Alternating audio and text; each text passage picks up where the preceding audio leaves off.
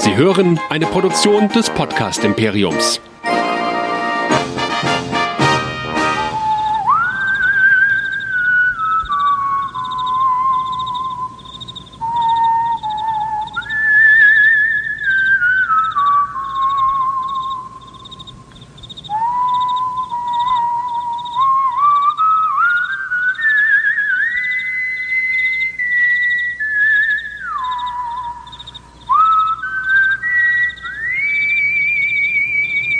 Herzlich willkommen zu Track Nerds, dem Star Trek Discovery Podcast hier bei nerdizismus.de. Mein Name ist Chris und mit mir dabei Nerdizist Michael. Hallo. Hallihallo. Alle 14 Tage besprechen wir zwei Folgen von Star Trek Discovery. Heute geht's direkt weiter mit der Folge 9 und der Folge 10. Aber bevor wir da einsteigen, sag mal Michael, du weißt, dass du dich jetzt zurückhalten musst. Wir haben wieder mal Kritik bekommen. Ach echt? Ja, ja. Es, also jetzt sind wir schon so schnell, was das Vorstellen unserer Social Media Kanäle angeht. Und selbst die 30 Sekunden sind immer noch zu lange. Irgendwie müssen wir ja, wir machen ja schon so keine Werbung. Irgendwie müssen wir die Leute ja dazu bekommen, die auch das sich das erste Mal anhören. Der Hintergrund ist, dass wir einfach in den Statistiken sehen, dass wir immer wieder doch neue Hörer haben. Und äh, es gibt auch viele Menschen da draußen, die sind einfach noch nicht so vertraut mit dem Medium Podcast. Und deswegen finden wir es eigentlich wichtig, dass man auch durchaus nochmal sagen kann, wo man es uns findet, auch wenn das natürlich unseren Stammhörern inzwischen ein bisschen auf den Keks geht. Ich habe mir aber überlegt, Michael, dass wir da vielleicht in Zukunft einfach mit Sprungmarken arbeiten, sodass ihr mhm. in eurem Podcatcher das dann einfach skippen könnt. Ich glaube, das ist ein idealer Kompromiss. Denn das ist natürlich auch was, man kann ja bei Podcasts kann man ja sehr genau sehen, wahrscheinlich bei YouTube auch, aber YouTube ist ja bei uns nur so ein Abfallprodukt, so ein Derivat, was halt aus Versehen rauskommt. Da kann man natürlich sehen, wie lange Menschen einen Podcast hören und man sieht eigentlich ziemlich genau, sobald du oder ich sagen, ja, das war's dann jetzt für diese Folge oder für diese Woche, schwupps geht die, die Hörerzahl auch dramatisch nach unten. Also von daher alles gut. Ähm, wir werden da jetzt mit einer Sprungmarke arbeiten. Dann könnt ihr in eurem Podcatcher einfach nach vorne springen. Und wenn ihr das irgendwo hört, wo ihr keinen Podcatcher habt oder einen Podcatcher habt, der das nicht kann, dann müsst ihr halt die 30 Sekunden jetzt mal überstehen. Du, ich überleg mir mal für Zukunft, für die Zukunft mal ein paar schöne Dinge, die man da reinbauen kann, dass das auch amüsant bleibt. Aber jetzt hast du mal deine 30 Sekunden Ruhm. Okay, zählen wir runter 30, 29, Nerdizismus, da geht ihr einfach drauf, großen Abonnieren-Button anklicken oder auf Spotify, iTunes. Da könnt ihr auch direkt uns finden. Nerdizismus, Name of the Game, denn wir haben nicht nur Star Trek Discovery, wir haben auch ganz viele andere Serien. Schaut es euch auf nerdizismus.de an oder auf Facebook, Twitter, Instagram, YouTube und schreibt uns, wenn ihr Bock habt, einfach an info@nerdizismus.de oder auf unsere diversen Social Media Kanäle, auch Vero. Zu Risiken und Nebenwirkungen befragen Sie Ihren Arzt oder Apotheker. Genau. Apropos Feedback, ähm, exemplarisch für ein paar Nachrichten zur letzten Folge wollte ich dieses Mal noch einen Kommentar vorlesen, nämlich dem vom User Felo. Der schreibt uns, bei den Telusianern muss ich Chris ein bisschen widersprechen, ansonsten gehe ich erstaunlich konform. Ich finde, sie sind leider alles andere als gut getroffen, weder optisch noch inhaltlich, sowohl vom Design her als auch von der Gefahr ihres Handelns für den Rest der Galaxie sind sie meiner Meinung nach extrem abgeschwächt und verwässert worden.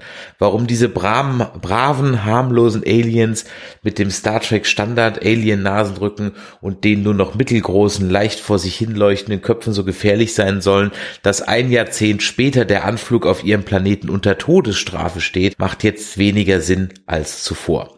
In The Cage musste sich jede Schiffsbesatzung dafür hüten, in den Einflussbereich zu kommen. Jetzt sieht es eher so aus, als würden die Talusianer alles tun, um fremde Besucher abzuschrecken. Und dabei hätte man mit Sektion 31 beziehungsweise mit Giorgio sogar die perfekte Möglichkeit gehabt, einen Grund für diese doch sehr extreme Todesstrafe zu konstruieren. Man stelle sich vor, zu was einer gefährlichen Waffe die Talosianer werden können, wenn sie in die falschen Hände von Skrupel und Mutter- und Vaterlandslosen Gesellen wie Captain Linien und Imperator Giorgio geraten. So aber verwässerte Aliens, die in keiner Weise an das rankommen, was man damals geschaffen hatte und verschenkte Potenziale Schade. Übrigens, großartige Musik. Ich hoffe, das hat man euch schon öfter gesagt. Ja, also das Schnellste geht das mit der Musik, ja. Da geht uns aber so langsam, langsam also für diese Staffel reicht es noch. Für nächste Staffel bräuchten wir dann langsam ein bisschen Nachschub.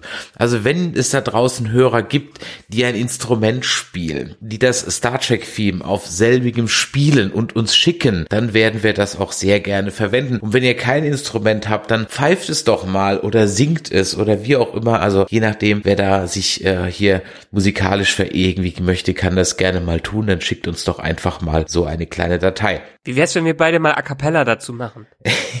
ich glaube, was Forever Nerd Girl kann singen. Ich kann so leidlich singen, wie es bei dir ist, weiß ich nicht. Ja, bei A Cappella braucht man nicht wirklich singen. Wer sagt das denn? Ja, kann, muss, muss man schon, ja klar. Aber es ist ja auch der Charme an der Sache. Ein bisschen Autotune drüber laufen lassen und dann klappt das. Ja, mit Autotune geht alles.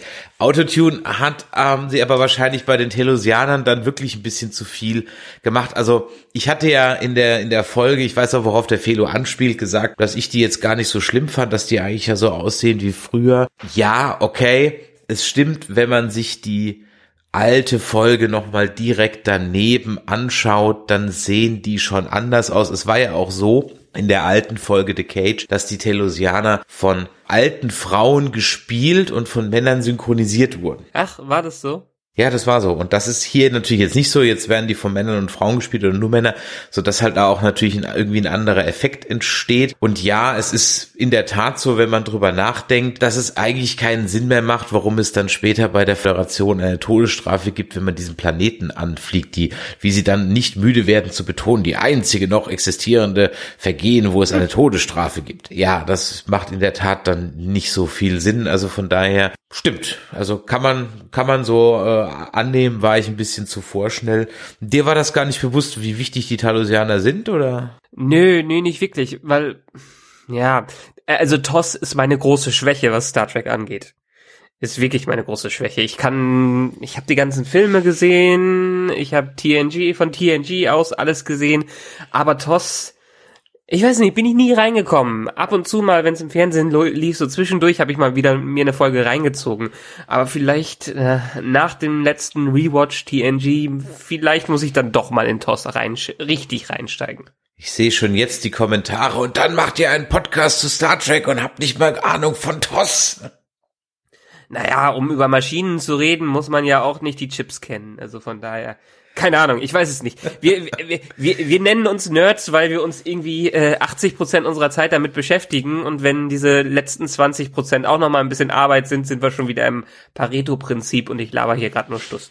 Ja, ist egal. Wir sind auch schon acht Minuten im Podcast und haben noch nicht mal die Folgenbesprechung gemacht, aber da können wir jetzt ja gleich mal einsteigen. Wir können diese Folge oder ich kann die Folge auch nie besprechen, wenn ich nicht vorher deinen Recap höre. Ah, das hast du aber nett gesagt. Dann steigen wir doch mal ein Folge 9 Projekt Daedalus, Project Daedalus. Admiral Wales kommt in geheimer Mission auf die Disco.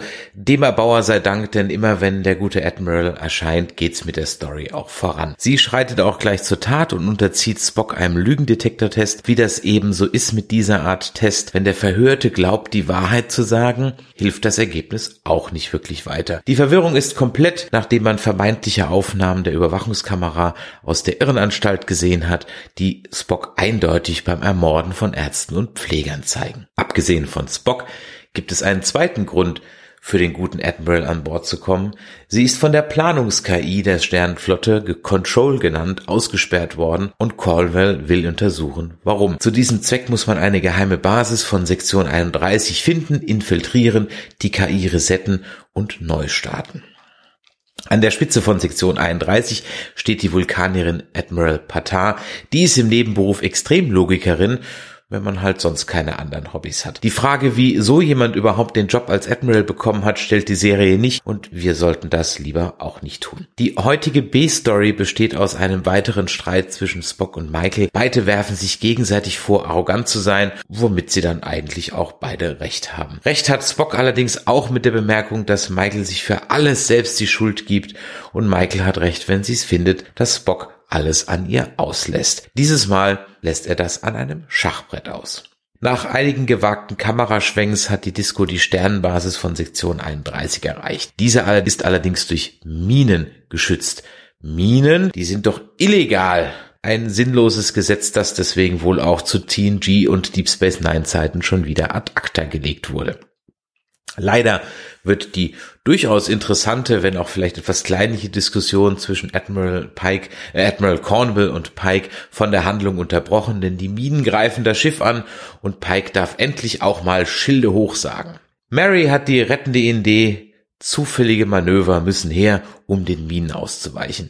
Drei Omega Theta Gamma Alpha Theta Beta Ausweichmanöver später, direkt aus dem Föderationslehrbuch ist auch dieses Problem gelöst und man kann die Station erreichen und wird auch direkt von ihr gerufen. Admiral Patar erscheint auf dem Viewscreen und stößt allerlei leere Drohungen aus. Daher flux ein Außenteam bestehend aus Michael, Ariam und Nahen an Bord der Station gebeamt, um dem Ganzen auf den Grund zu gehen. Doch dann folgt die böse Überraschung. Der Admiral ist schon seit zwei Wochen tiefgefroren. Mit wem hatte man also gerade gesprochen?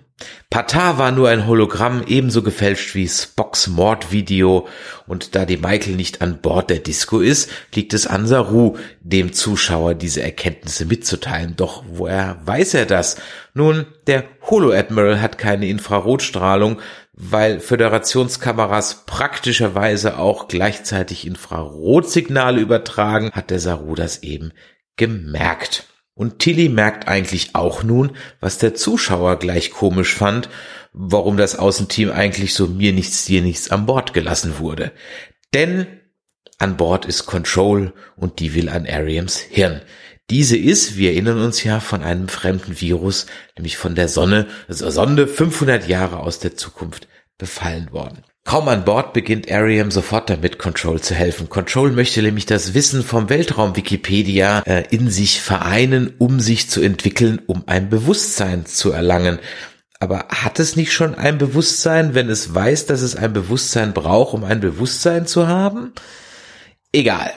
Ariam wird von Nan die, by the way, gar keine Inderin mit Kieferprothese ist, wie ich immer dachte, sondern ein Alien vom Planeten Basan und das ist eine Atemhilfe äh, daran gehindert und zum Dank reißt die Ariam diese Atemhilfe aus dem Backen. Das tat wirklich weh.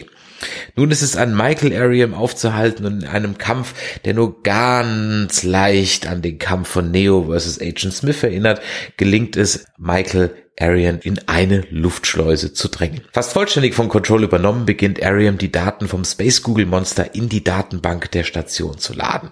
Michael versucht die Tür zu öffnen, Tilly redet auf sie ein. Leider ist der Algorithmus stärker als die freundlichen, die freundschaftlichen Klischeebande und so gibt es kein Serien Happy End und Ariam lädt munter weiter die Daten hoch. Also befiehlt Pike, Michael die Luftschleuse zu öffnen. Ed Michaela macht, was sie am besten kann, nicht gehorchen. Doch Nan rettet den Tag. Sie ist nämlich nicht erstickt, kann sich mit letzter Kraft an den Knopf der Luftschleuse retten und ihn die Luftschleuse öffnen. Mit ihren letzten Worten ruft Ariam Michael zu, sie solle noch Projekt Daedalus googeln und wird ins All geblasen. Folge 10 The Red Angel, der rote Engel. Keine Disco-Stimmung an Bord. Man trägt Ariam zu Grabe, statt dem antierenden Captain oder einer engen Freundin hält Michael den Hauptteil der Trauerrede und Saru singt ein trauriges Lied dazu. Ergreifend. Die Disco hat die Sektion 31 Station zerstört. Das erfährt man so im Nebensatz. Allerdings befürchtet man, dass die KI sich noch irgendwohin retten konnte. Die Untersuchung von irgendwelchen Techno-Bubble-Daten in Arians Hirn ergab, die Biozeichen des Red Angels entsprechen denen von, wait for it, Michael. Yeah! Vorspann. Jetzt lässt Sektion 31, die inzwischen auch angekommen sind, mal so richtig die Hosen runter. Denn Leland und der Imperator erzählen der erstaunten Disco Crew, dass Sektion 31 diesen Red Angel Anzug gebaut hat, und zwar als Antwort auf die Zeitreise-Experimente der Klingonen. Der Anzug, der eigentlich zerstört sein sollte, erlaubt es einer Person, mittels eines Wurmlochs durch die Zeit zu reisen. Doch damit nicht genug der plötzlichen Storywendungen. Leland gesteht auf sanften Druck von Michael, dass er für den Tod von Michaels Eltern verantwortlich ist. Diese waren nämlich auch Mitglieder von Sektion 31. Doch STD wäre nicht STD, wenn damit schon alles gesagt wäre. Nein, denn es waren auch Michaels Eltern, die diesen Red Angel Anzug gebaut haben. Die waren nämlich der misanthropischen Meinung, dass entscheidende Entwicklungssprünge einer Zivilisation nur durch Zeitreisende ausgelöst werden können. Zumindest was transparentes Aluminium angeht, haben sie ja auch eigentlich sogar recht. Damit der Anzug funktioniert, braucht man aber einen Zeitkristall. Und diesen hat man, da man selber keinen hatte, flugs mal den Klingonen und zusammen mit den Plänen vom Todesstern und der Bundeslade gestohlen. Die Klingonen sind dann zurecht angesickt und töteten daraufhin Michaels Eltern und Michael musste halt eben das Ganze mit ansehen. Michael ist jetzt auch ziemlich sickig und bricht dem Leland gleich mal die Nase. Spock und Ray Michael reden mal wieder. Dieses Mal geht aber kein Schachspiel zu Bruch und nachdem man sich wieder verträgt, heckt man einen Plan aus, den Red Angel, also Michael, zu fangen. Da der Rote Engel immer eingegriffen hat, wenn Michael in Lebensgefahr war, was eigentlich gar nicht stimmt, aber das ist ein anderes Thema, entschließt man sich also, Michael muss sterben zumindest irgendwie so knapp davor, in der Hoffnung, dass der Red Angel dann erscheint und dann könnte man das Wurmloch schließen. Et voilà, der Engel ist gefangen. Bevor man das umsetzt, ist allerdings noch etwas Aussprache angesagt. Michael mit Nan über Ariam, Michael mit Ashwok über Michael und Ashwok, Michael und Spock über Michael und Spock, Stamets mit dem Imperator und Tilly über Pansexualität und Kalber, Kalber mit Admiral Therapöse über Kalber. Der Kalber möchte nämlich auch kein Arzt mehr sein, sondern lieber ein jugendlicher Klischee Latino-Lover im Bossanzug und rennt deswegen auch so rum. Meine Theorie ist ja, die hatten kein Geld mehr und der Typ musste seine eigenen Klamotten zum Set mitbringen, aber weiß ich nicht. Ähm, da man keinen Counselor an Bord hat, sucht er also Rat bei Admiral Cornwell, die praktischerweise auch Therapeutin ist, haben wir ja letzte Woche in einem Nebensatz erfahren. Diese gibt ihm den guten Rat, ob der richtige, der neuer Weg ist, herausfinden du wirst, wenn du ihn gehst. Yoda wäre so stolz auf sie gewesen. Da man, warum auch immer, keine Zeit verlieren darf, werden Alternativen gar nicht geprüft und man schreitet zur Tat. Michael soll ersticken, der Red Angel greift ein, wenn schief geht, wird's der Doktor schon richten. Exakt zwei Minuten bleiben Michael den Red Angel anzulocken. Exakt zwei Minuten, dann ist sie erstickt. Nach etwas Torture Porn auf dem Viewscreen erscheint dann auch der Red Angel, die Falle schnappt zu und er ist gefangen. Wer nun erwartet hat, dass Michael daraus steigt, der sieht sich getäuscht. Es ist nicht Michael, es ist die Tochter von Michael und Emperor Giorgio. Ach nee, halt, es ist ihre Mutter. Pum, pum, pum, pum. Nicht ganz. Leland macht noch einen auf Nick Fury, sticht sich ein Auge aus. The End. Das habe ich übrigens nicht verstanden, warum er das gemacht hat. Also hat er damit irgendwelche Energie erzeugt oder so? Moment, warum er sich das Auge aussticht? Ja, ich habe das nicht kapiert. Ja, ich, ich dachte, ich habe es irgendwie so verstanden. Also ich habe gar nicht verstanden, warum man da reinguckt. Also meine Theorie ist, das ist wirklich Spekulation, dass das ein Iris-Scanner war und dass halt die Sicherheitsvorrichtung dieses Iris-Scanner ist. Oder Control hat es gemacht, aber warum sollte in so einem Iris-Scanner so eine Nadel drin sein? Die kann ja kein KI mal eben eine Nadel irgendwo reinbauen, um dann irgendwie jemand, abgesehen davon, es wird ja spekuliert, ob er tot ist. Ich glaube nicht, dass er tot ist. Er hat einfach nur einen Stich ins, also das Auge ist halt hin. Ja. Er sieht halt aus Also- wie Nick Fury. Ja, für mich war das irgendwie eine, äh, also es ist eine, irgendeine Techno Technologie, die der einsetzen muss und das ist der Preis dafür, weil keine Ahnung, was für ein Techno-Gebabbel die da wieder rausbringen, hat der Mensch am Ende vielleicht doch Matrix-Man ähnlich eine super äh, Zeitkraft in sich oder Zeitmacht, keine Ahnung. Also das habe ich jetzt gar nicht so gesehen. Ich dachte, der Deshalb, ich hab's nicht, ich hab's nicht verstanden. Ich weiß nicht, warum das plötzlich passiert ist. Ja, ich habe es auch nicht ver Also ich habe, man sieht ihn da und er guckt da rein und Ja. ich, man weiß ja eigentlich gar nicht genau, was er macht. Na, Und ich dachte erst, er, das ist irgendwie, er guckt irgendwie durch ein Mikroskop. Aber dann fehlt der Gegenschuss zu dem, was sieht er eigentlich da. Dann habe ich äh, als zweites gedacht, als dann diese Nadel rauskam, ich gedacht, okay, vielleicht war das halt irgendwie so ein Iris-Scanner und er hat halt die falsche Iris, aber dann gleich das Auge auszustechen, ist halt eine etwas drastische Sicherheitsmaßnahme. ja. So eine Warnung vorher wäre vielleicht ganz, und, und der dritte Gedanke war ja, dann war das irgendwie halt Control. Aber dann war halt, ist mir halt wieder die, die wo ich mir so denke, so, wie kommt denn die Nadel da rein? Also, ja. Ich habe ich hab auch keine Ahnung, aber wie gesagt, das ich, ich habe es am Ende nicht verstanden und ich habe auch nicht irgendwie welchen nicht große Recaps diese Woche gelesen, deshalb vielleicht wird's ja noch in der nächsten Folge mal erklärt. Steigen wir aber noch mal in der neuner Folge ein. Ich hatte dir geschrieben oder andersrum, ich fand diese Folge eigentlich ganz gut, so grundsätzlich. Die klang jetzt vielleicht ein bisschen negativer in meinem Recap, als ich sie eigentlich fand. Trotzdem haben ganz viele Sachen für mich funktioniert und manche Sachen haben halt nicht funktioniert. Also ein mhm. Grundproblem ist zum Beispiel, dass Discovery irgendwie nicht mit Schicksalsschlägen und Trauer und ähnlichem umgehen kann.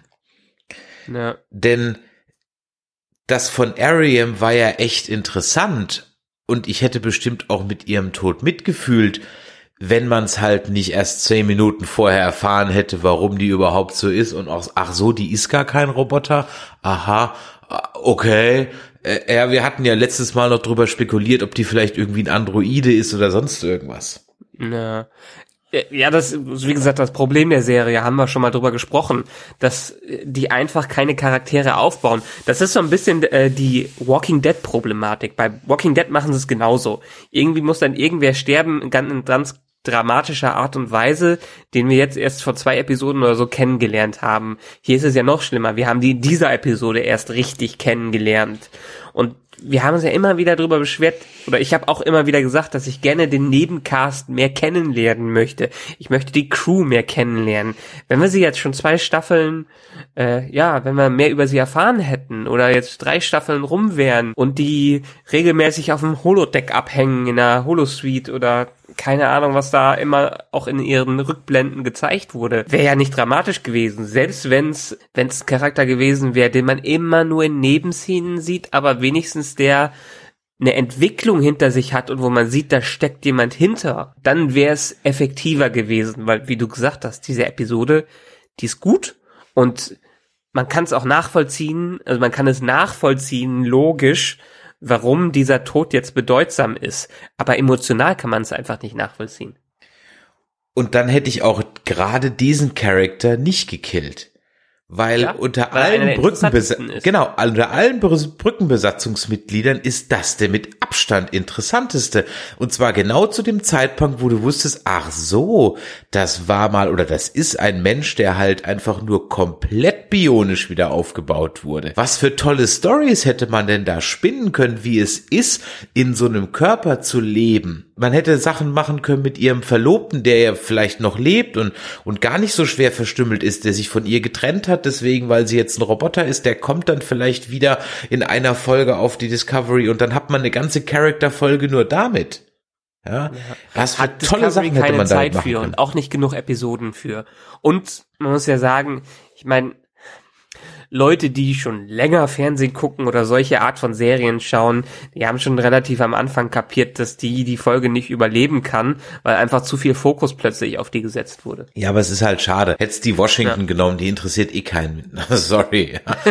ja, ist doch so. Also ich meine, ja. ja, sogar Deppmer hat mehr. Also ich meine, das ist, also das war wirklich ein Charakter, wo ich mir, da hätte man so viel draus machen können, so viel tolle Charakterfolgen, so viele Fragestellungen machen können, aber dann sind wir bei dem, was wir jede Woche sagen oder alle 14 Tage sagen. Discovery wirft Fragen in den Raum oder sie tun so, als werfen sie Fragen in den Raum, um dann, oh, ach, ja, aber die beantworten wir nicht. Da gehen wir dann mal weiter.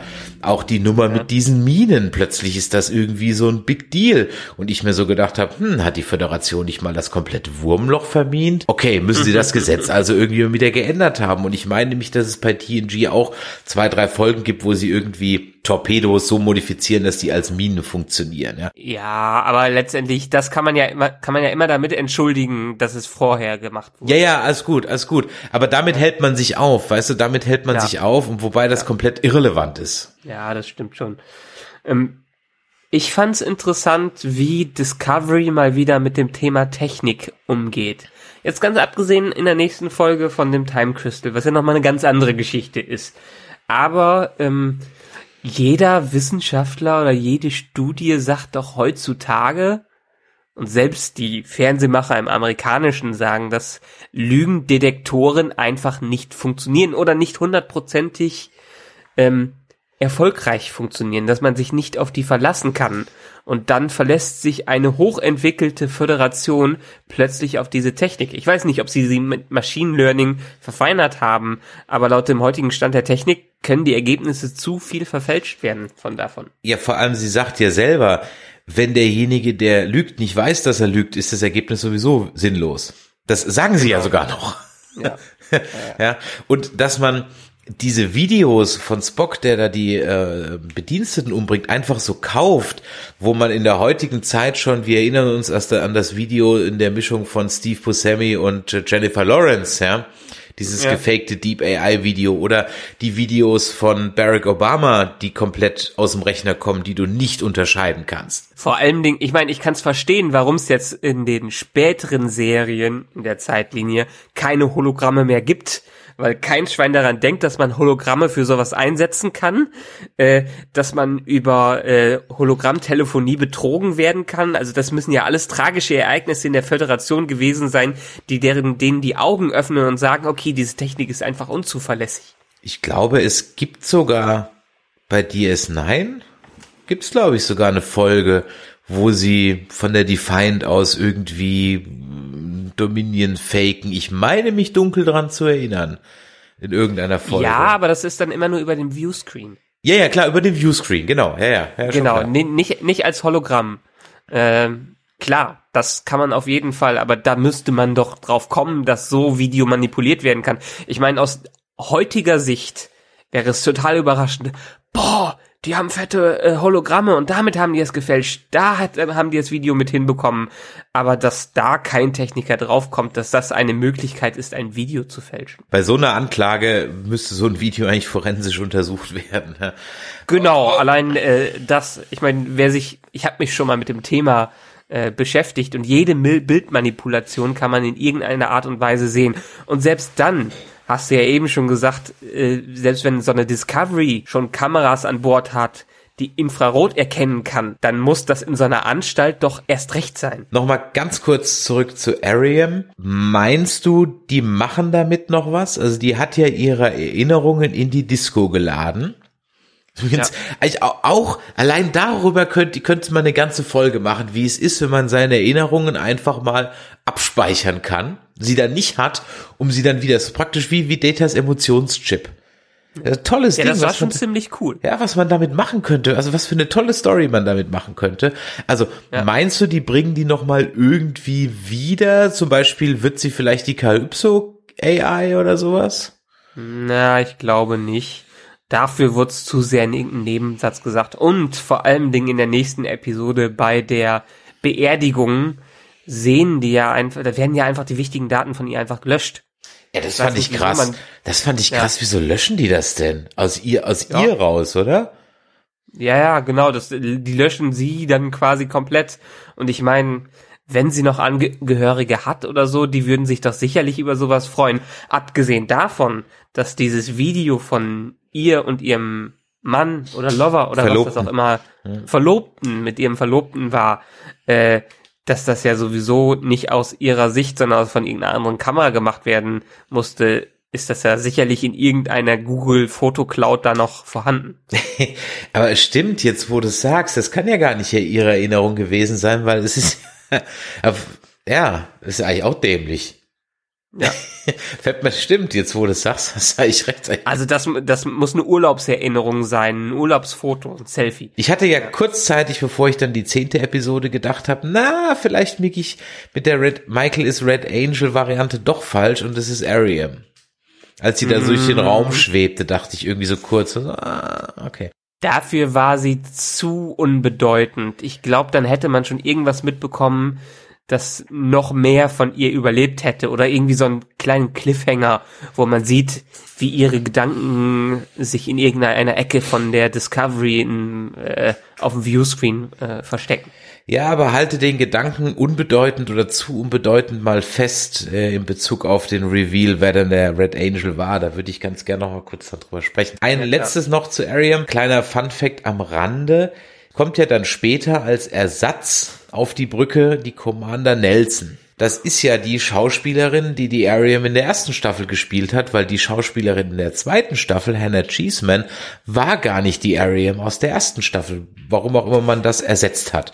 Und jetzt ist Das hatte ich auch gelesen. und jetzt Ja. ist die Schauspielerin, die also Ariam in der ersten Staffel gespielt hat, wieder auf der Brücke, aber nicht als Ariam, sondern als Lieutenant Nelson oder Commander Nelson oder irgendwie so ein Kram. Hat man das von der Maske her gesehen? Man müsste eigentlich nochmal alte Aufnahmen aus der ersten Staffel vergleichen mit der aktuellen, ob man den Unterschied sieht. Also auf so einer unbewussten Ebene habe ich mir irgendwie gedacht, die sieht aber irgendwie anders aus.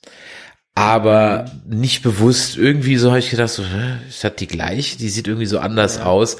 Aber ähm, ja, ist schwer zu sagen. Also sie hat ein bisschen schon andere Augen, andere Nasenformen und so.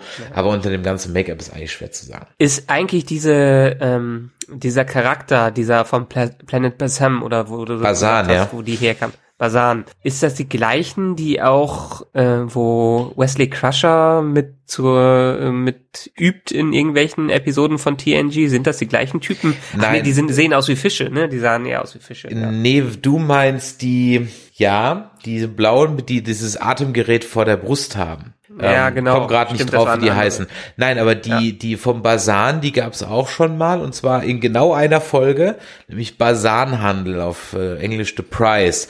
Das ist eine Rasse, die eigentlich gar keine Raumfahrt betreibt, aber vor der Haustür ein Wurmloch hat und das Mhm. dann meistbietend verscheuert. Das ist auch eine TOS-Folge, oder? Das ist eine TNG-Folge. Der? Basanhandel, The Price, müsstest du eigentlich schon geguckt haben. Ich weiß nicht, welche Staffel Müsste ich bist du? gesehen haben, ja. Welche Staffel? Weiß ich nicht genau, welche Staffel. Auf jeden Fall es sind schon neue Uniformen, also muss dritte, vierte, fünfte, sechste, ich weiß es nicht genau, welche Staffel. Ja.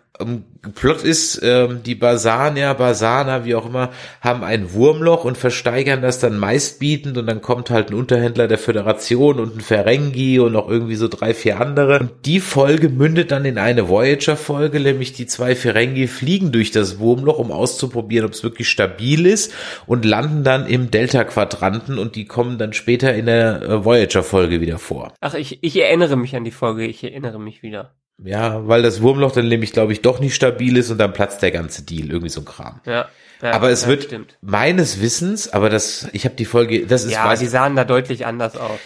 Ich dachte immer, diese Naan wäre eine Inderin, weil Naan klingt irgendwie so indisch. Nahenbrot ist ein indisches Essen. Ja. Und ich dachte, weil alle halt irgendwelche, irgendwelche Prothesen im Gesicht haben, dachte ich echt, Ja. das ist eine Inderin, die hat halt, also auf Basan wäre ich überhaupt nicht gekommen. Aber Foreshadowing mit der, mit dem Holzhammer, brauchen sie das zum Atmen? Ja, sonst kann ich in ihrer Luft nicht atmen. Okay, da war ich so klar, hm, wahrscheinlich wirst du es gleich abgerissen kriegen. Was ist mir noch an der Folge aufgefallen? Ja, in der Infrarot. Infrarot fand ich es jetzt sehr interessant, dass die Kameras von der Discovery das können, aber kein Computer mal ungewöhnliche Werte feststellt. Darauf wollte ich hinaus bei meinem Recap. Ganz genau darauf wollte ich hinaus. Weil Ja. wenn die Kamera das schon kann und sowieso gleichzeitig überträgt, dann würde es absolut Sinn machen, auch gleichzeitig irgendwie die Werte auszuspucken und zu sagen, ey Freunde, der mit dem ihr da redet, der ist gar nicht da. Ja, genau. Vor allem Dingen dieses ganz, ganz ungewöhnlich ist, die machen doch sonst immer überall alle Sensoren an. Und irgendein Wissenschaftsoffizier auf der Brücke müsste es doch spätestens sehen, dass da irgendwas blinkt. Das normale Prozedere wäre gewesen, die Station zu scannen und dann zu sagen, hm, keine Lebenszeichen an Bord.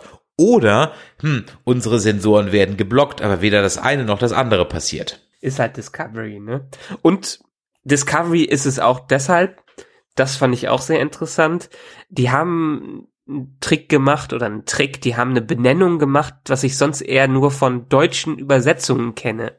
Die haben diese Folge Project Daedalus genannt, obwohl Project Daedalus am Ende in einem letzten Satz vorkommt und eigentlich gar nichts mit der Folge an sich zu tun hat. Und warum ist es jetzt so deutsch? Ja, weil diese deutschen Episodenübersetzungen von ganz vielen Serien eigentlich schon immer Spoiler sind. Also ich habe jetzt kein konkretes Beispiel, aber äh, ich, ich weiß es noch aus der ähm, Stargate-Zeit oder aus anderen Zeit, dass meistens dieser Titel so gewählt ist, dass man schon die halbe Story durch den Titel äh, kennt im Deutschen. Und was einen immer genervt hat, wenn man sich das vorher angeschaut hat. Da muss man noch mal vergleichen. Ich suche fürs nächste Mal noch mal ein paar Titel raus, weil es ist ganz krass, wie diese Übersetzer mal wieder das vergeigen. Und manchmal wird sogar der Tod von einem Charakter schon in dem Episodentitel gespoilert. In der deutschen Übersetzung. Ja, mach das mal. Das glaube ich. Ja, such mal ein paar, paar Titel raus. Also einen hatten wir ja gerade eben. Der Basanhandel heißt auf Deutsch, glaube ich, wie gesagt, The Price. Andersrum. Schon ja, genau, The Price heißt auf Deutsch Basanhandel. Das ist so eins. Aber ich meine, wir können schon froh sein, dass die Zeiten Projekt Dedalus, diesmal sind die Flügel echt oder jetzt wird zurückgeballert, ja, dass sowas ja nicht mehr passiert. Ach so, übrigens, äh, sehr interessante Anmerkung, das ist schon in der nächsten Episode drin, äh, Project Daedalus. Wie war das? Ich hatte mir das mit der griechischen Mythologie, hatte ich das noch halb im Kopf, dass eigentlich äh, die ähm, die Flügel vom Daedalus von dem Vater von Daedalus gebaut worden sind. Ähm, auf jeden Fall ist da in der griechischen Mythologie schon so eine äh, so eine Familiengeschichte drin, dass man schon halb hätte drauf kommen können, dass da was nicht mit der äh, Michael selber ist, sondern mit den Eltern. Soll ich jetzt meine humanistische Bildung rauskehren oder nicht? Ja, pack doch raus. Ja, ich habe im Latein nicht so ganz aufgepasst. Es waren Griechen, Punkt eins. Ja. Punkt eins, es waren Griechen, ja, keine Römer. Ja, von daher, wenn du ein Gräkum gemacht hättest, aber okay, nein, die äh, Sage oder die Mythos oder Sage von von Daedalus geht ungefähr so, dass der Daedalus ist ein Architekt und der muss für, ich bin mir nicht ganz sicher, ich glaube für den König von Knossos, also Kreta, ähm, ein Labyrinth bauen. Und damit er aber niemand das Geheimnis des Labyrinthes verraten kann, wird er selber im Labyrinth eingesperrt mit seinem Sohn, der ihm geholfen hat. Und um mhm. aus dem Labyrinth zu fliehen, bauen sie halt eben Flügel. Und der Sohn heißt Icarus und da sagt der Daedalus zum Icarus und die verkleben die Flügel mit Wachs an den Armen. Und dann sagt ja, er ihm genau, halt zu seinem Sohn, flieg nicht zu nah an die Sonne, sonst schmilzt es. Und äh, der Sohn, der Icarus, hört halt nicht auf ihn, fliegt zu weit nach oben und die Sonne schmilzt das Wachs und der stürzt dann eben zu Tode. Kurzfassung. Genau, aber deshalb, ich hatte es noch so halb im Kopf und wusste, dass es irgendeine Familiengeschichte äh, ist und deshalb hätte man schon fast drauf kommen können vom Titel Project Daedalus, dass äh, da noch irgendwie die Eltern mit drin stecken. Ja, und ich hatte es ja beim letzten Mal dann eben verwechselt mit dem Project Pegasus aus einer TNG-Folge, die ja das äh, beinhaltet, dass ein Föderationsschiff sich unsichtbar machen kann und durch Materie durch. Und wie hieß das Projekt in den MCU-Geschichten? Hieß das ja, hieß das nicht auch Pegasus? Ich meine, das Ich glaube, das Pegasus. heißt auch Pegasus, genau. Die heißen beide ja. Project Pegasus, genau. Und bei Stargate gibt's ja auch die Pegasus. ja. Also diese ganzen äh, alt, alten griechische, griechischen Mythologiefiguren, die werden immer gerne äh, als Namensgeber für irgendwelche Projekte missbraucht. Dann wird auch irgendwie gerne jemand, äh, also oder andersrum, schade, ich kriege jetzt keine gute Überleitung hin, ist egal. Aber sag mal, wie kann es, ich hatte es in meinem Recap schon erwähnt, wie kann eine bekennende Logikextremistin bitteschön entweder A, Admiral der Sternenflotte werden oder B, immer noch sein? Ja, genau, das hatte ich mich auch gefragt. Ich meine, das sind doch Terroristen. Ja. Wie kann so eine Terroristin dann in die obersten Ränge kommen? Ich meine, wenn sie es geheim gehalten hat, schön, aber wieso weiß der Admiral dann darüber Bescheid? Eben, ja. Äh, und auch das bringt, dass ich das jetzt über diese, über die, diese Admiral Patar weiß, bringt nichts zur Handlung. Null. Es bringt, es, es gibt weder mehr Insights, es ist komplett, und du kannst es weglassen, es ändert nichts. Also warum ja, erwähne ich es also, dann überhaupt? Wenn es als Überraschung gewesen wäre, dass man es in der Episode rausgefunden hätte durch irgendwas detektivisches Spielen oder so. Ja, aber es wird so im Nebensatz dann Überraschung gewesen. Und das wäre vielleicht für Michael interessant gewesen, weil sie dann selber herausgefunden hätte, dass da irgendwas mit dem Leland und Section 31 nicht stimmen kann mit ihrer Vergangenheit. Wenn sie das selber rausgefunden hätte, wäre das Bohr gewesen, Reveal und so weiter. Aber so war es jetzt, hat es wirklich, wie du gerade gesagt hast, nicht wirklich was genützt. Nützen tut einem so eine KI was? Ich meine, grundsätzlich ist es doch eigentlich keine gute Idee, oder? Ich meine, wir sind ja auch auf dem besten Wege, uns eine Control zu bauen hier. Aber eigentlich keine gute Idee, oder? Ich habe mich auch gewundert. Also letztendlich, ich verstehe, dass man vielleicht eine KI einsetzt, um gewisse Dinge automatisch ablaufen zu lassen oder in so einem Computer, damit der Food Replicator irgendwas Interessantes für einen zu essen macht und auch einen verstehen kann, aber wesentliche Entscheidungen in der Sternenflottenstrategie durch eine KI lösen zu lassen, müssten die doch selber wissen, dass das schiefgehen muss. Ja, muss man sich nur mal Terminator angucken.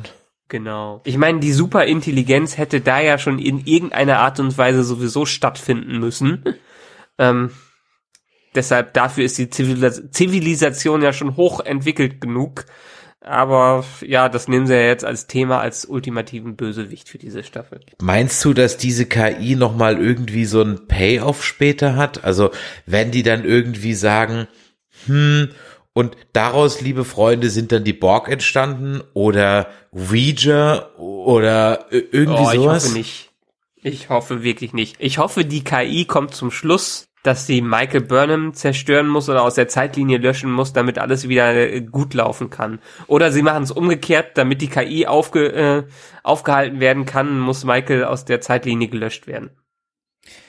Ja, also das ist glaube ich, also dass die KI Michael löscht, glaube ich jetzt ehrlich gesagt irgendwie nicht. Also nachdem ich so diese diese Zeitreisengeschichte und dann habe ich mir noch mal First Contact in Erinnerung gerufen, wo die Borg versuchen durch eine Zeitreise eben die Föderation auszulöschen. Und dann denke mhm. ich mir so, hm, 500 Jahre dann später kommt irgendwie eine Maschinen KI und löscht die Föderationsplaneten aus. Sounds pretty much like Borg to me, ja? Also ich, ich hoffe es ja auch nicht, ja. Lasst euch doch mal bitte was Neues einfallen. Es gibt übrigens ein Sektion 31 Roman, ich will immer Sektion 21 sagen, das denke ich immer an Creme 21. Nee, aber Sektion 31 Roman von David Max, ja so der Haus- und Hof Star Trek Autor, der heißt Control. Ich habe ihn aber selber nicht gelesen, ich habe auch jetzt keine Summary danach geschlagen. Ich spinne jetzt einfach mal, vielleicht wird ja Sektion durch das äh, Control Disaster aufgelöst und ist dann so richtig, richtig geheim und deswegen kennt die dann später keiner mehr. Mm, ja, aber wie schon gesagt, in Enterprise ist Sektion 31 ja auch nicht bekannt. Und da sind ja auch einige, einige Charaktere, die damit verbandelt sind. Hm, ja. Also die Sek Sektion 31 ist wohl im Schatten des Krieges ähm, in, an die Öffentlichkeit gelangt, habe ich es jetzt jedenfalls so verstanden. Äh, aber ich glaube schon, dass die vorher und nachher eine Geheimorganisation sein sollte, von der keiner Bescheid weiß, weil sie ja im Prinzip auch mit den Prinzipien der Föderation spielt und sie nicht unbedingt einhält. Bleiben wir mal bei dieser Zeitreisegeschichte. Ja, der also, Zeitkristall. Der, der, dieser Zeitkristall. Zeitkristall. Von He-Man and the Masters of the Universe. Ja, äh, genauso. Jetzt, ich meine, wir hatten diese Zeitkristallgeschichte schon in dieser Matt, Harry Matt Folge in der ersten Staffel. Der hatte ja auch so einen mhm. Zeitkristall. Aber ich sag mal, ja, okay, aber da ging das irgendwie in der guten Folge so als Plot-Device so durch. Ja. ja.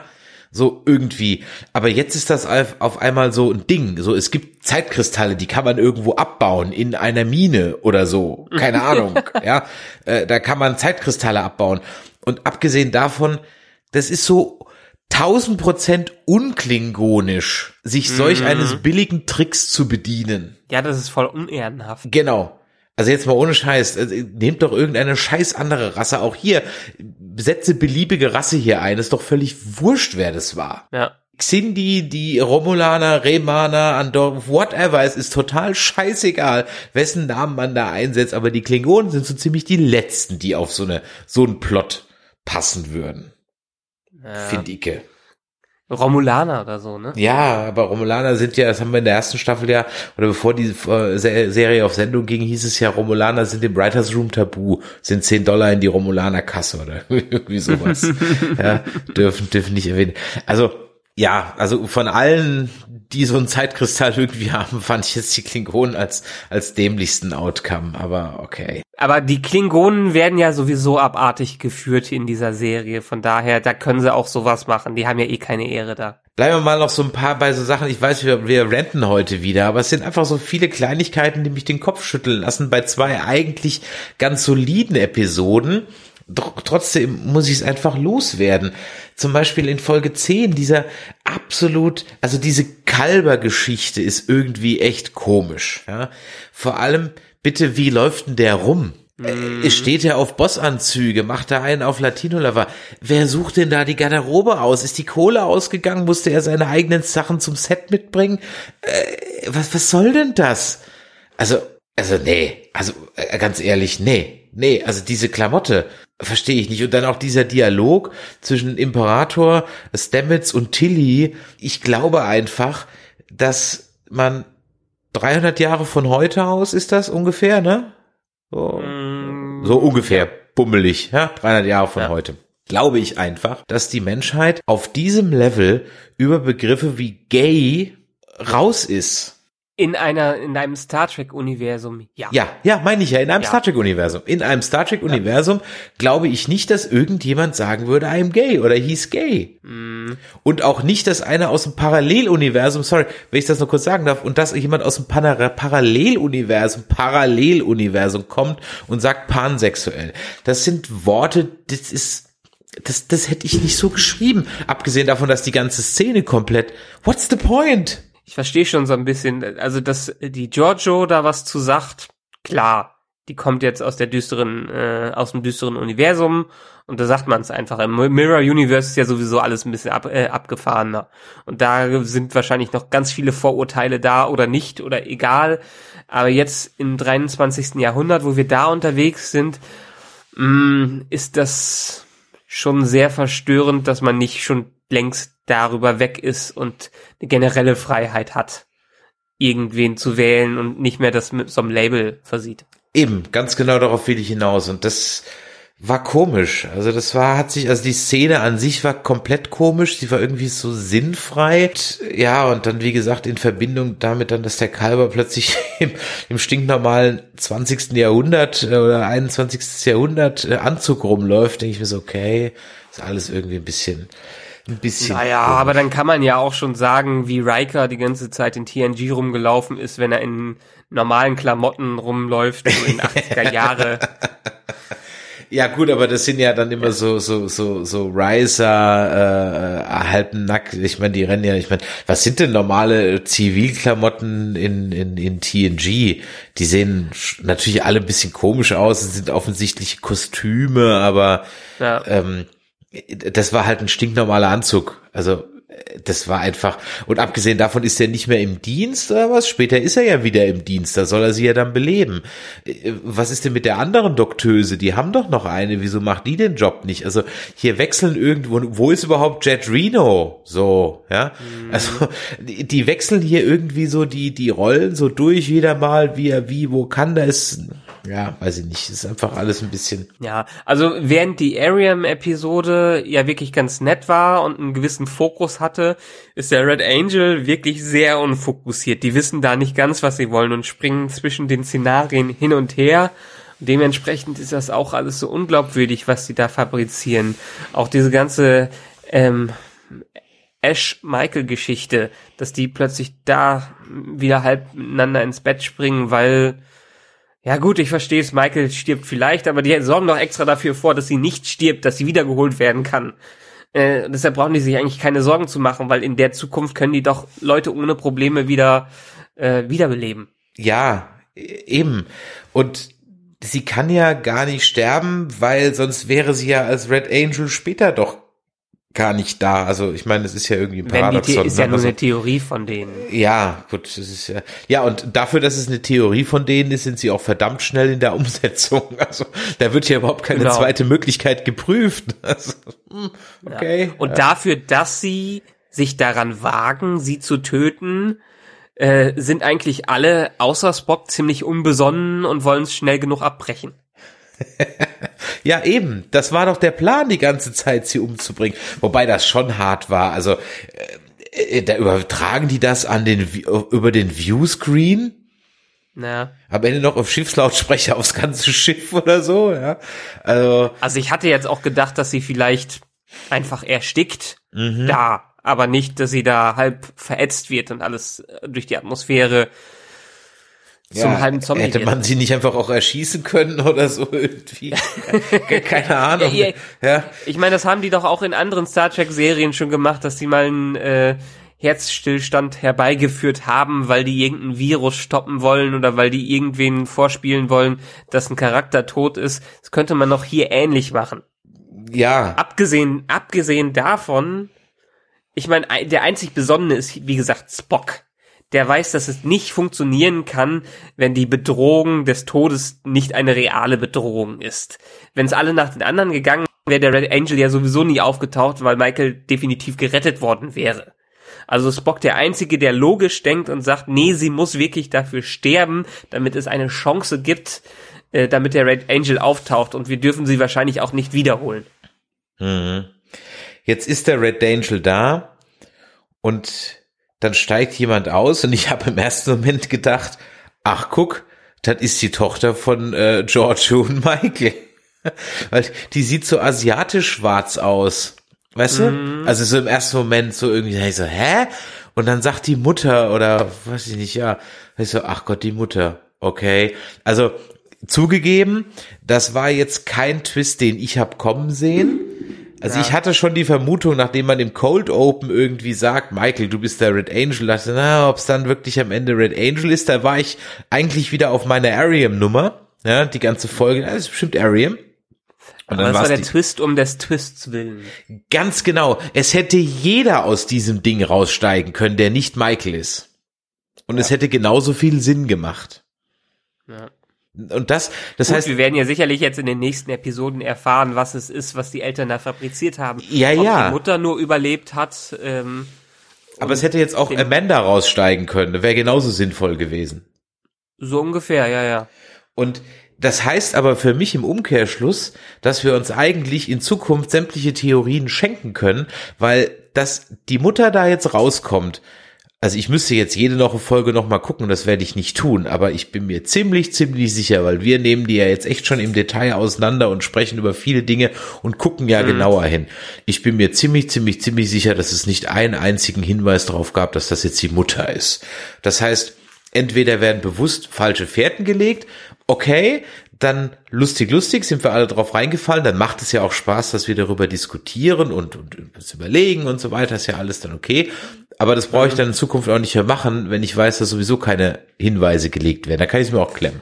Also, Ja, beziehungsweise die Hinweise werden zu spät gelegt. Die wurden ja erst in dieser Episode überhaupt gegeben, als Leland von der Geschichte erzählt. Ja, oder so. Dass die Eltern wegen Project Daedalus da überhaupt auf dem Planeten waren und sich damit beschäftigt haben. Ich habe nicht drauf geachtet, aber daraus hätte man schon fast folgern können, dass, dass irgendwie die Eltern sein müssen, mit denen äh, da irgendwas passiert ist. Aber letztendlich, das hätte man doch, also man hat sich so viel Zeit damit gelassen, äh, Sektion 31 mysteriös zu erscheinen, dass in irgendeiner Folge vorher mal erwähnt wurde, dass Leland irgendwas mit dem Tod der Eltern zu tun hat. Ja, aber man hätte den Schritt noch ein bisschen weitergehen sollen. Ja, meine Güte, dann hätten die Fans es schon eher rausgefunden, aber das wäre doch auch einfach gutes Storytelling gewesen. wie gesagt, es hätte jetzt einfach jeder rauskommen können aus diesem Anzug und von daher, ah, also ich sag mal so, ich bin jetzt mal gespannt, wo es hingeht. Ich sage ja nicht, dass das jetzt völliger Unsinn war. Ja, es war jetzt auch nicht so, dass ich jetzt sage, öh, wie blöd und öh, es ist ja gar nicht Michael. Also ich bin ja jetzt nicht sickig, weil ich jetzt nicht recht hatte, dass es Michael ist oder mit was weiß der Teufel, was für Theorien wir Ja, alles ja. hatten. Darum geht's mir ja gar nicht. Es geht nur darum, dass so wie es jetzt ausgelöst wurde, ist es einfach völlig beliebig. Ja, wir würfeln mal, wer rauskommt. Weg. Ja, huch, okay, Amandas Mutter. Damn, die hatten wir vorher noch gar nicht. Hm, okay, lass uns eben schnell noch zwei Sätze reinbringen. Ja. Deshalb, also wenn es wirklich Michael gewesen wäre, ich hätte es gut gefunden, wenn sie es gewesen wäre, aber mit einem Twist, dass irgendwas sie aus dem Paralleluniversum kommt oder sie aus einer anderen Zeitlinie, wo schon was passiert ist und sie merkt, ah, ich muss mich eigentlich selber löschen oder ich muss irgendwas dagegen machen. Das, das wäre ein Weg gewesen, der wahrscheinlich sehr kompliziert zu schreiben gewesen wäre und vielleicht nicht für die meisten der Zuschauer so einfach gewesen wäre. Ähm, aber es ist auch nicht der einfache Weg, dass man jetzt irgendwie wen noch Unbekanntes neu einführt und natürlich ist die lange tot geglaubten Eltern in irgendeiner Form sind. Meine, dann hätte man es ja so spielen können, es ist Michael, ja, Und die guckt sie dann an und sagt, was hast du getan? Jetzt ist alles den Bach, jetzt ist alles verloren. Cliffhanger. Ja? ja, zum Beispiel. Das, das hätte ich auch gut gefunden. Aber wie gesagt, der, das mit der Mutter ist jetzt mehr oder weniger wir wissen noch nicht, was kommt. Hey, also alles, was wir uns ausmalen, ist sowieso meistens viel komplizierter äh, als alles, was die in dieser Serie jemals machen werden. Wir müssen immer den einfachen Weg gehen, weil das, den wählen auch die Autoren am Ende. Irgendwas Cleveres dafür ist diese Serie oder manche andere Serien nicht unbedingt gemacht. Das hat man schon aus den vorherigen Folgen gesehen. Deshalb alles, was wir uns ausdenken, viel komplizierter. Aber der einfache Weg muss ja nicht immer der richtige sein. Ja, genauso lustig kompliziert wie der Link, den ich dir heute geschickt habe, mit der Theorie, dass Ray in Star Wars ein versteckter Sleeper Sith ist. Ja, also wie gesagt. Ach komm, es war lustig und es passt irgendwie ganz gut so zusammen. Ich, ich finde es eine gute Fanfiction und das ist ein interessanter Ansatz, aber weil der einfach viel zu verkopft war und man, an manchen Stellen nicht gepasst hat, würde er nicht damit reinkommen. Deshalb auch bei allen anderen Sachen, wenn Leute sich was ausmalen, ich muss mir, ich muss daran denken, wie ich damals, als der zweite Matrix rausgekommen ist und der hat ja auch auf dem Cliffhanger geendet habe ich mir irgendwann mal einen Zeitungsart in Magazinartikel durchgelesen, in der eine Theorie aufgestellt wurde, wie Matrix 3 enden könnte. Mit einer Matrix in der Matrix oder allen möglichen anderen Scheiß. Total geil geschrieben. Ich habe diesen Artikel auch nie wieder gefunden, weil das wäre das perfekte Ende für die Trilogie gewesen oder um das abzuschließen. Aber natürlich, bei einem Mainstream-Produkt wie Star Trek oder Matrix wird das nicht gemacht. Da wird nicht der komplizierte Weg, der die Gehirne anstrengt, gewählt. Nein, da wird der einfache Weg gewählt, den auch alle anderen Zuschauer kapieren. Gut, dann werden wir uns das bei unseren Theorien in Zukunft auf die Ohren schreiben. Es gibt noch. Nö, es macht ja trotzdem Spaß. Ja, natürlich macht es Spaß, auf jeden Fall. Ja, ich bin ja auch nicht sauer, dass wir jetzt da falsch lagen. Ich bin einfach, das, Nein, einfach nur, das ist halt einfach nur so ein bisschen der einfache Weg. Aber alles ja. gut. Ich meine, wir könnten noch über ganz, ganz viele Sachen reden. Ich habe hier noch ein paar Sachen stehen. Ich meine, der Running Gag mit dem Apfel na, da fliegt der abgebissene Apfel durch die Station. Da haben dann auch wieder einige geschrieben, oh, vielleicht hat die Stamets, äh, die, die, die Imper, die Giorgio, die alle umgebracht oder so auf der Station. Ja. Äh, das war so eine Geschichte. Ah, eine Sache, die ich mir auch noch gedacht habe, war, wieso verhört ihr eigentlich nicht mal den Sektion 31 Typen, der bei euch an Bord ist? ja, so. Keine Zeit dafür. Keine, keine Zeit dafür irgendwie. Also das sind alles so, so kleine Dinge, aber ich glaube, dass das Grundproblem ist, wie du es jetzt gesagt hast, das ist ja das gleiche, was ich vorhin gesagt habe und auch schon in anderen Folgen. Man stellt sich den Fragen nicht, die man potenziell aufwirft. Und das ist schade. Das ist einfach schade. Das ist verschenkt ähm, äh, irgendwie und keine Ahnung. Vielleicht ist es halt ein, Zu, ähm, ein Zugeständnis an die heutige Generation von TV-Guckern oder andersrum von denen CBS meint, dass es die heutige Generation von TV-Guckern ist. Ja, ich hoffe, da gehen sie ja bei Picard mal einen etwas anderen Weg und machen vielleicht eine anspruchsvolle Serie wie beispielsweise Breaking Bad, die ja richtig gut geschrieben war, oder Better Call Saul. Ähm, das könnte ich mir in die Richtung Picard richtig gut vorstellen, weil man nicht mehr auf dieses Einfache geht, was TNG damals war, also einfach in dem Sinne äh, easy Storytelling mit einem philosophischen Ansatz, äh, der auch noch, das auch noch gut erzählt ist, nein, sondern richtig ähm, gute Skripte und gute Dialoge, wie es heutzutage auf einem hohen Niveau ist bei einer Serie wie Breaking Bad oder Better Call Saul. Ja, apropos Picard, da kam ja jetzt raus, dass sie gar nicht Picard heißen wird, die Serie. Okay. Ja, die kriegt einen anderen Namen, aber Picard wird es dann nicht sein. Und dann gab es noch eine kleine, weiß nicht, ob du das auch schon gehört hast, aber Anson Mount, also der Schauspieler für den Pike, ist nach der zweiten Staffel dann jetzt auch raus bei Discovery. Stimmt, das wollte ich eben noch sagen. Das hat man auch gehört. Ich meine, ganz ehrlich, ähm, in den letzten Episoden wurde Spock mehr und sinnvoller eingesetzt als Pike, der eigentlich eine größere Rolle, größere Rolle in dieser Staffel hat. Was ich schade fand, weil wir haben uns ja auch immer wieder über die Aktionen von ihm gefreut. Aber letztendlich ist er kein, für mich gerade kein, gefühlt kein richtiger Captain hier, sondern nur eine Hintergrundfigur. Ja.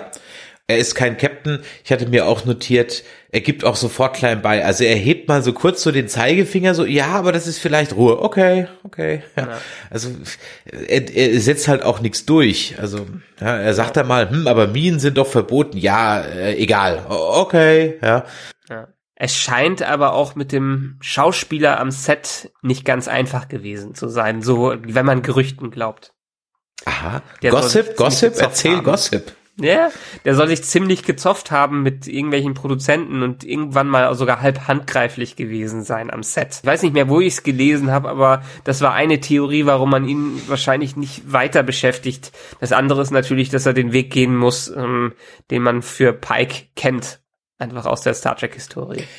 Wobei ich auch an der Stelle mich noch mal kurz äh, wundere mich, dass da nicht schon die Massen an E-Mails eingetrudelt sind, weil ich hatte in der einer der letzten Folgen bezüglich des Schicksals von Pike, ich glaube, war es die letzte Folge doch nicht, äh, da wusste ich nicht mehr, woran der eigentlich verunglückt, dass er äh, dann im Rollstuhl sitzt dann später und ganz entstellt ist.